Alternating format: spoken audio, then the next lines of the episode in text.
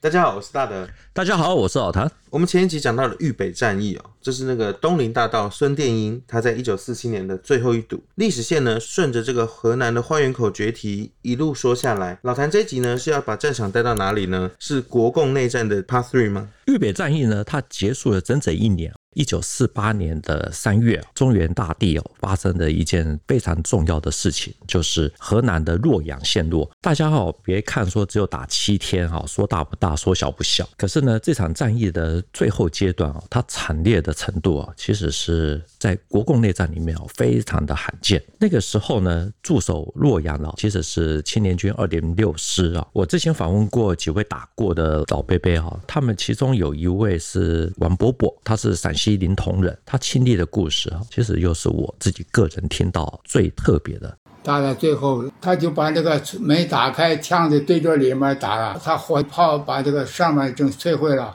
人慢慢从从从地地的楼下了。接着楼下他，然后就拿着枪啊，机关枪啊，就对着里面就扫射，没有一点的阻碍的。所以我那时候也是死里逃生啊，因为小啊，头受伤了，结果一摔倒了后啊，我就起不来了，身上也有尸体，也也有人踩来踩去的，反正这是等死了。这是我没有被打死的这个原因。第四团的搜索的，啊，我们去洛阳西攻啊，结果作战，我这个打靶扣扳机扣了几次，也可以打到人，看着就打。又下着雨，有好久的一个枪榴弹打过来，一打两半的，我的脑袋就打破了，流血了，到后面去救护了。洛阳师范有一个师范学校，是师部里的指挥部在在师范。之后，解放军打进城内，二零六师主要都退守到这个地方。华野的三纵，还有中野的四纵，他们的工程部队在三月十四日集中所有的炮火，对这个地方打了一万多发的炮弹，然后再用步兵来冲击。可是呢，里面还是有非常强烈的抵抗。根据王贝贝的说法呢，其实有很多人是聚集在这个核心阵地这个区块，是因为他呢自己受伤多日哦，体力比较差，在人潮拥挤中哦，被一推就倒下去了。那紧接着呢，其实冲进来的共军呢，就开始用机枪扫射，是站着的弟兄就纷纷的倒下来，对，挡住他，就把他盖住了。后来被找到的时候，是标标准准里面从死人堆里面被找出来的，没有错。其实洛阳战役哈是真的非常的惨烈啊，而且是非常的特别啊。王伯伯呢，他还提到了一件很奇怪的事啊，那个战争越激烈，是雨下越大，很奇怪。简单的说啊，洛阳战役期间呢，雨水非常的多，可是我相信他的口述并没有掺杂任何的水分，因为呢，二点六师的师长邱行湘他在回忆文里面也提到，他在守洛阳西北的主核心阵地，那个地方呢有五栋大楼，工事非常的坚固，他认为说解放军如果再牺牲两千人啊，也不一定拿得下来，如果久攻不下，一定要退兵，这个样子呢，他就可以打出第二个四平街战役，所以呢，在三。月十三日的下午，还下令升起了青天白日旗，鼓舞士气。所以其实这样听起来有点像是四行仓库的味道在里面，是只是说呃对手换了批人。对，可是没想到啊，到了三月十四日下午，工程部队呢集中了一百多门的火炮，那也有人说是两百门左右，主要呢是用八二口径以下的驱射炮，朝着二零六师的核心阵地猛轰。根据华野西线兵团司令员陈士举他的说法，那他们炮击了大概一万发，打的二零六师的敢死队呢四处躲避。那他之后进去了，看到的全部都是废墟，还有遍地的死尸。所以听起来，在绝对的火力下面，人命就变得很不值钱了。所以呢，邱行像他自己也讲啊，洛阳中学的阵地呢，这五栋大楼后来全部都被打到起火，南面的两栋呢，首先还先垮掉，据守在里面的预备队没有地方可以待哦，就到处乱跑，几乎全部都牺牲。紧接着呢，北面大楼上面挂的青天白日旗哦，也被打中，就倒了下去。那这个时候已经是到了夜间。火光呢，如同白昼，解放军就从东南北三面突入。这一段呢，其实就是王伯伯所说的这个攻防的那一段。大楼着火，上面的人跑下来乱跑，攻进来的共军呢，朝建筑物里面扫射，有点像是巷战的感觉。是这个五栋大楼南面的两栋先倒，那北面还三栋，所以剩下的青年军哦，不是退入到地堡，要不然就是集中在北面的那三栋大楼。所以呢，王伯伯他那个时候就在北面大楼，才会经历到了这一段，就是让他一辈子都忘不了的经历。对这一段历史呢，其实还有另外一种说法，比如说像是新华社，他在一九四八年的八月十九日发布的报道，标题是“洛阳战役的重要战略意义”。那里面有几句话是这样说：二零六师士兵在战斗中进行了多次反冲锋，可是都被击溃，很多士兵悔悟受骗，不愿做蒋介石的牺牲品。当解放军攻击接近时，举手缴枪，而蒋军特务竟以冲锋枪扫射他们。看起来啊，在这个最后阶段，核心阵地其实是还是在蜂拥的抵抗。可不管怎么讲讲，最后的时刻，核心阵地的这个二零六师的残部，有部分的人是被冲锋枪集体扫射的。那这个子弹到底来自哪一方哦？时间过了这么久，其实我们是很难去考证的。对对对，我相信场面一定很混乱啊。那我们也没有办法重建现场。那我们这一集引用的是王伯伯的说法，只是说记录一下哦，这某些老兵的特殊经历啊。因为过去其实是不太提他们的这些实际的战斗过程。总之呢，新华社的说法是一种，那王伯伯的说法也是一种。我自己个人呢，认为说还有一种可能性是，邱行湘呢在十四日核心阵地还没有被突破之前，他的回忆文里面也写到，他向第一团第一营还有师直属军事队宣战了千万元，就是要组突击队啊、敢死队之类，要做最后的努力。那我们可以想象，那个时候在那么小小的一个阵地里面，攻击方打进来，那有人持续的抵抗，想要突围，那又有人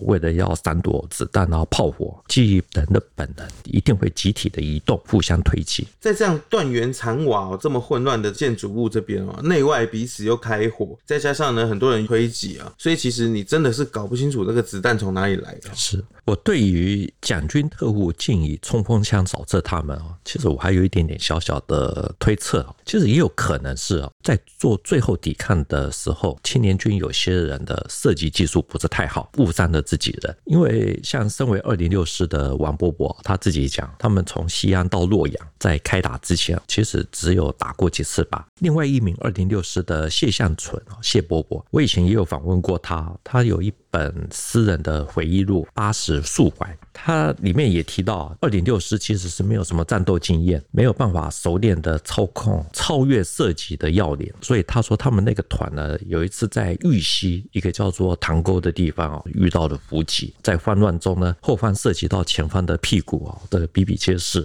他说：“简直是无意间的自相残杀。”我们知道，在战场上，其实什么样的情况都会出现了。难怪有人会说，平时多流汗，战时就会少流血。那这个子弹呢，可能来自对方，也可能来自于猪队友，这个我们都不知道。是。那不管怎么说呢，死里逃生的王贝贝看到的就是像他描述的这样残酷的景象。对对。所以战斗结束以后呢，解放军开始清理战场，花野的兵发现了他没有死，就把他带出去。进那个师范学校的时候啊，宽的那交通沟正好啊，搭那个很宽的板子走进去，出来的时候没有没有板子了，那那里面通常是尸体。王伯伯他也说，接下来呢，他就被指定到老百姓的家里啊，因为那个时候国军的空军可能还会来轰炸，所以就到地道去疏散。他说啊，洛阳城内啊，居民呢都有挖地道，主要是在抗战的时候，如果有战争发生了啊，就可以躲进去。然后他爬到最里面啊，他说臭死。了，因为前几天的战争呢，大家都躲在里面哦，吃喝拉撒睡。他那个时候不知道里面有乌漆嘛黑的，爬到最里面啊，全身沾满了粪便，在里面待了三天。后来等到解放军撤走了之后，他才出来。这个王贝贝可以说是大难不死。刚刚老谭其实也还有提到另外一位谢贝贝，就是写《八十述怀》的这位谢贝贝。那他有没有什么故事可以跟大家分享？他其实是守在城外九龙台，等到城内的核心主阵地被攻破了以后，他们奉命突围，还来不及走就被缴械。那因为呢，洛阳战役呢，青年军二零六师被围歼哦，几千人被俘。对解放军来说呢，青年军其实算是所谓国民党的党军，思想比较忠贞一点，所以就。抽调了一些干部啊，把他们集体的送到了山西。那谢伯伯呢，就跟着他的弟兄过了黄河，朝中条山走。那因为他是山西运城人，他以前走过一次，就找机会在中途就跑掉了。听到这边呢，其实感觉共军攻打洛阳的时候出手是非常重，攻守双方其实都是不惜代价拿命去换。现在呢，台湾这边呢，对于洛阳保卫战哦，其实应该跟我一样，没有什么人特别清楚整个来龙去脉。跟老谭前两集说到的中原三刀论，是不是也有些关系？的确是有关系哈。有兴趣的朋友可以看一下我们第一百五十四集，我们这边不再重复。总之呢，才整整一年，中原整个局势就出现了很大的变化。在一九四八年的二月底三月初，从洛阳到潼关之间两百公里啊，只有洛阳有一个正规师，也就是青年军二零六师在把守。我们具象化一点哦，两百公里是什么概念呢？就等于从台北到台中啊，这边只有一个师在布防而已，这个兵力是单薄的可怕。换作是谁，大概都很难打，很难守。为什么会出现像这样子的窘境呢？因为呢，一九四八年的三月一日，在陕北持续在打的宜川战役，刘戡呢率领整编第二十七师，还有整编第九十师呢，两个师都被吃掉。那他最后是拉手榴弹制裁。那彭德怀的西北野战军呢，就很迅速的转为外线进攻。胡宗南在这种情况下呢，他为了要保卫西安哦，所以就命令在潼关以东的裴昌会兵团呢，全部都撤回到陕西来拱卫西安一带。这样听起来呢，只剩下二零六师据守的这座洛阳孤城。不过呢，如果把责任全部都推给胡宗南，也不太合理啦。周边应该还有其他的部队。那个时候进入大别山的刘邓部队呢，其实也很艰辛啊，所以他们就转出来到了淮河还有沙河之间整补。国军的张整兵团呢，还有整编第四十八师呢，就在淮河的南北岸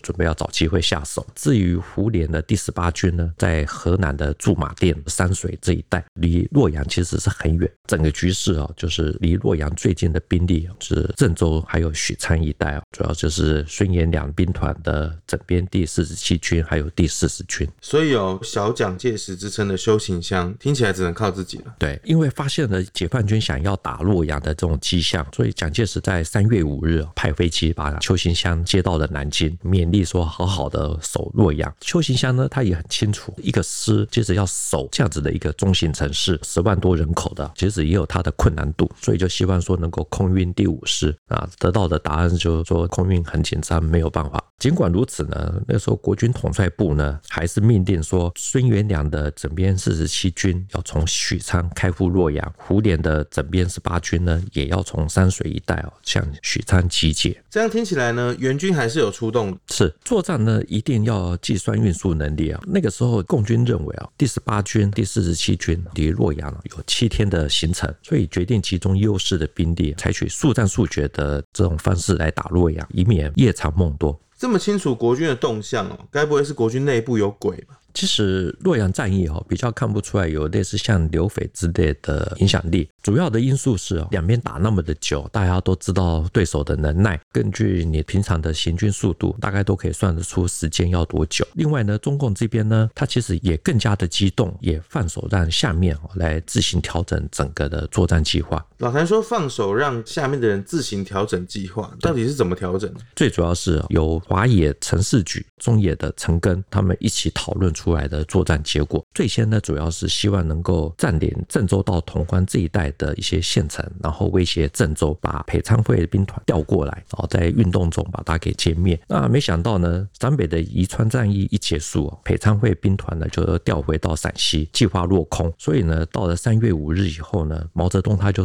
授权陈赓还有陈士举可以自行调整作战计划，而且是由陈士举来指挥。所以也就是说，他们想要吃的这个兵团没吃到，所以他们的下一步就把矛头瞄向了洛阳。对，陈士举判断哈，孙延良不是嫡系部队，虽然说距离洛阳比较近，可是不会自己来打头阵，一定会等到五点的十八军到了以后才会一起行动。看起来啊，他们连制定作战计划的时候，都把国军内部的派系问题都已经算在里面了，所以其实掌握起来是更出乎大家的意料。对，所以呢，因为作战计划呢又变更，那时间又拖延哦，所以陈士举他讲，他们后来考虑到援军到达之前呢还有五天呢，就决定说先解决洛阳，才能减轻压力。本来是设定以打援为主，现在就变成是以攻城为主。我现在才知道，这个孙元良竟然他不是嫡系，那所以呢，也就是说，国军的这个救援部队的这个重任就落在胡琏身上了。是第十八军的整十一师的师长是是杨伯涛，他有一本《杨伯涛回忆录》，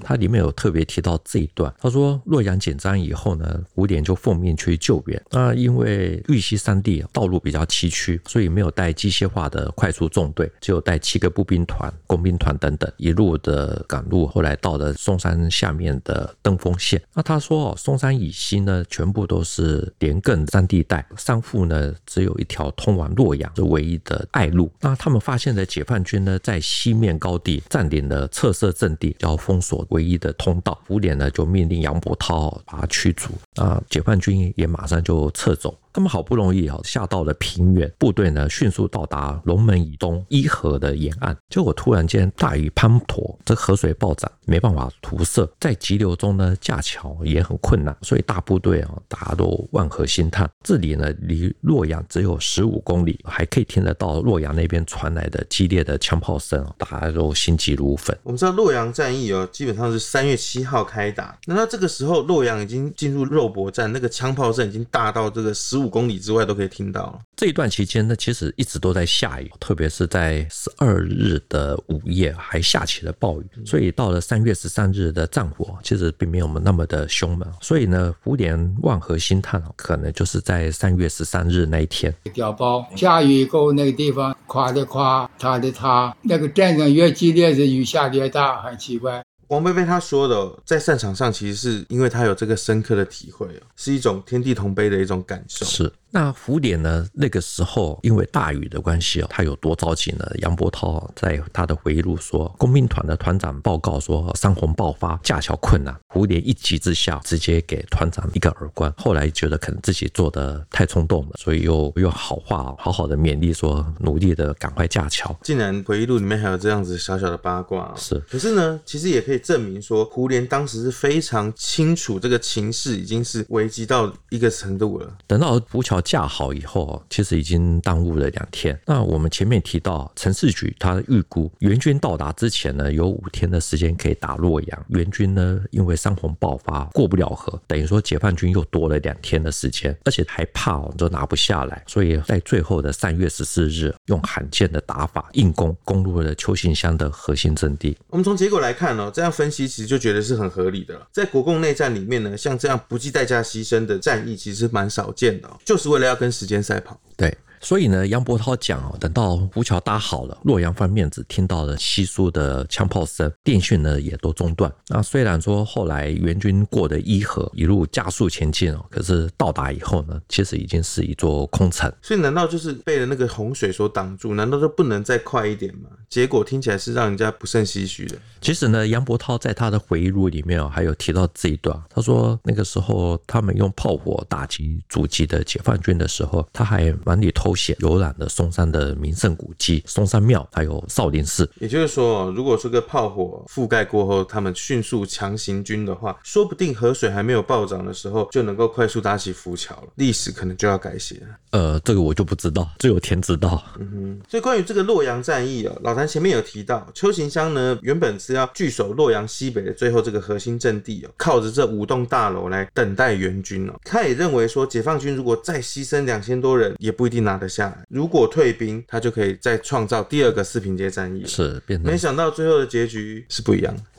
青年军二零六师哦，他的师长邱行乡呢，他其实他的外号叫做邱老虎哦，你就可以知道他的个性，因为他处处是以校长作为榜样，又被称为小蒋介石。那沈醉他有一本很有名的《战犯改造所见闻》，它里面提到了邱行乡他的个性哦，是斩钉截铁，一是一，二是二，不搞人前一套背后一套的那种手法。所以这种作风呢，那个时候在改造所里面呢，有些人喜欢，有一半的人也不喜欢。可是呢，杜聿明是十分的赞扬，因为呢，邱行湘他是属于那种事必躬亲，有困难自己会先上去的人。所以沈醉就还说，他就很好奇哦，这样子的人怎么到最后没有跟洛阳共存亡？就如同沈醉的评价，就是邱行湘并没有自裁，最终呢，他还是被送到功德林去改造。是到最后呢，是在三月十四日午夜十二点左右，在核心阵地的坑道的东口被俘虏。我们如果不用成败论英雄，也不用说，哎，你是否有自裁效忠来做论断哦。就是客观的来讲，他还是表现的很不错。因为呢，青年军二零六师哦，基本上都是新兵，武器弹药虽然充足哦，可是之前其实是没有什么特别的军事训练，能打成这个样子，让华野还有中野哦，就是屡屡下了重本哦，用两败俱伤的那种打法，才能攻进核心阵地哦，能够做到这样子，身为一位将领该做到的本分的。也正因为只有这么短短几天可以打，为了要抢时效，所以其实呢，如果说不要这么的紧急的话，搞不好洛阳还是可以守下来。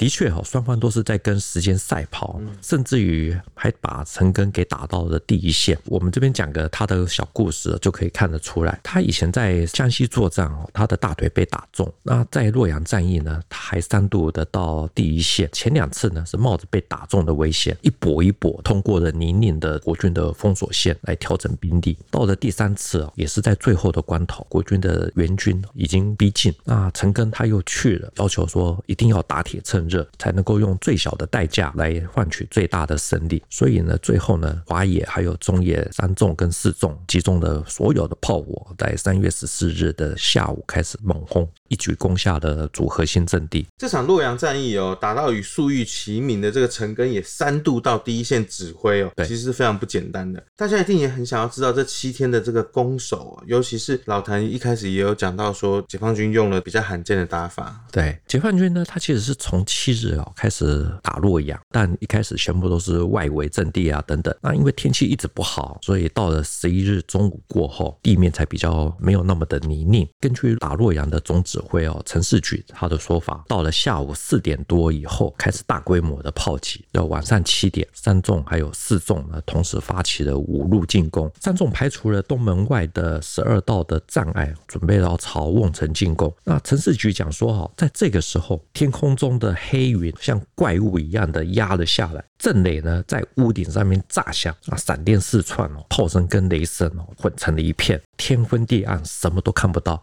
一直到了深夜十一点，才突入了瓮城，又打了一个多小时。二零六师两个拼死抵抗的步兵点哦，全部都被打掉，他们才把东门给炸开，突破了进去，占领了城楼。他形容哦，天空中的黑云像怪物一样压下来，震雷在屋顶炸响。其实刚刚王伯伯他其实也有提到说，好奇怪哦，战斗越来越激烈，雨下得越来越大。是陈世宇说哈，东门被突破以后，邱行湘集中了所有的火炮朝东门的突破口炮击，他们。的后续部队都没有办法前进。这个时候呢，三纵也坚持说，一定要不惜一切，后续部队一定要冲进去，把突破口撕裂的更大。就在城门突破之后呢，就从攻城战变成像登陆战一样了。是，所以呢，国共呢两边就开始打巷战，逐步的拓展。到了十二日的下午，南门、西门、北门，通通都陆续的被突破。那邱行湘就带着守军哦，退入了西北角的核心阵地，就以洛阳中学为主。其实听起来让人家蛮讶异的。二零六师的抵抗是这么的顽强啊，像王贝贝、谢贝贝他们都说，其实他们是没有什么作战经验。对，的确是出乎意料之外啊。所以二零六师在十一日的作战啊，其实一开始是有顶住解放军的进攻。那邱行湘那个时候还很高兴的，就给蒋介石打了电报啊，蒋介石勉励说继续努力，要坚守阵地，配合外围兵团，